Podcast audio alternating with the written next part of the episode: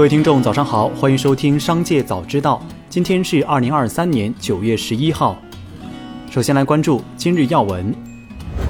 楼市又出来好消息，广州首套房贷突破 LPR，成为首个突破 LPR 的一线城市。据悉，最新的政策为广州首套住房商业性个人住房贷款最低首付比例为不低于百分之三十，利率下限为 LPR 负十 BP。广州二套住房商业性个人住房贷款最低首付比例为不低于百分之四十，利率下限为 LPR 正三十 BP。广州有两套房及以上者暂停发放贷款。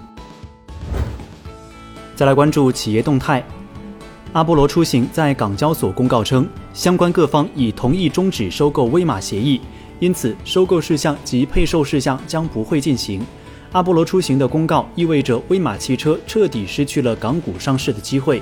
有消息称，威马创始人沈辉人在海外。随后，威马汽车发文称，自愿终止与阿波罗出行在港交所的 RTO 进程。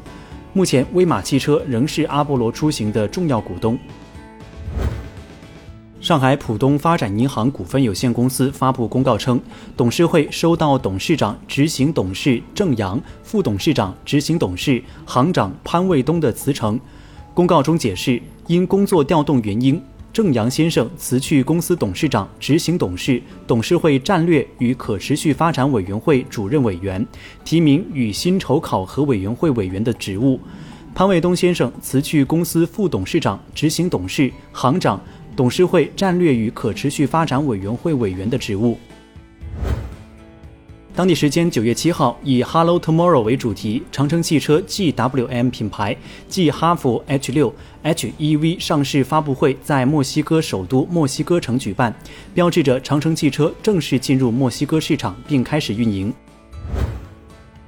在昨日举办的二零二三浦江创新论坛全体大会上，中国商用飞机有限责任公司党委书记、董事长贺东风透露，C 九幺九客机已经交付了两辆，订单已经达到一千零六十一辆，后续该飞机还将有所升级，覆盖的座级会从一百三十至二百四十座。再来关注产业新闻。市场上关于融券 T 加零策略存在制度套利漏洞的争议持续发酵。最近，网络平台有一些消息称，通知要求所有融券十月一号前必须归还。记者就此向中信证券、国泰君安、安信证券等多家券商的营业部人士进行求证，这些人士均表示，截至目前未收到这样的通知。一券商人士表示，是否参与融券，这是客户自主选择的行为，证券公司不会主动发布这样的通知来干扰客户的决策。受华为 Mate 六十系列手机的热销等影响，相关产业链个股在资本市场引发火爆行情，包括卫星通信领域的思睿普、振友科技，射频方向的卓胜微，光刻机领域的茂来光学，半导体板块的德邦科技、溧阳芯片等。华为相关产业链上市公司被机构密集调研。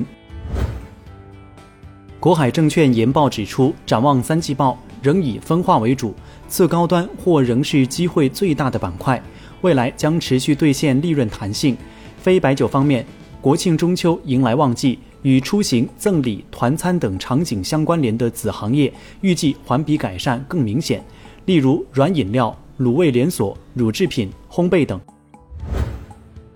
再把目光转向海外，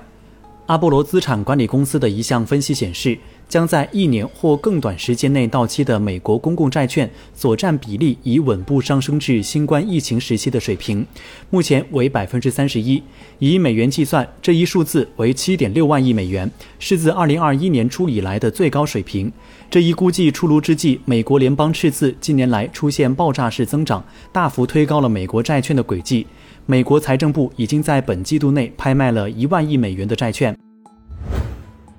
美国加州一家初创公司研发的电动飞行汽车的原型车即将在本周的底特律车展上亮相。该公司近日已取得美国联邦航空管理局的试飞批准。据介绍，这款飞行汽车的成本约为三十万美元，一次充满电后行驶里程约为三百二十公里，同时还能飞行一百六十公里。若顺利取得批准，该车型预计将在二零二五年投入量产。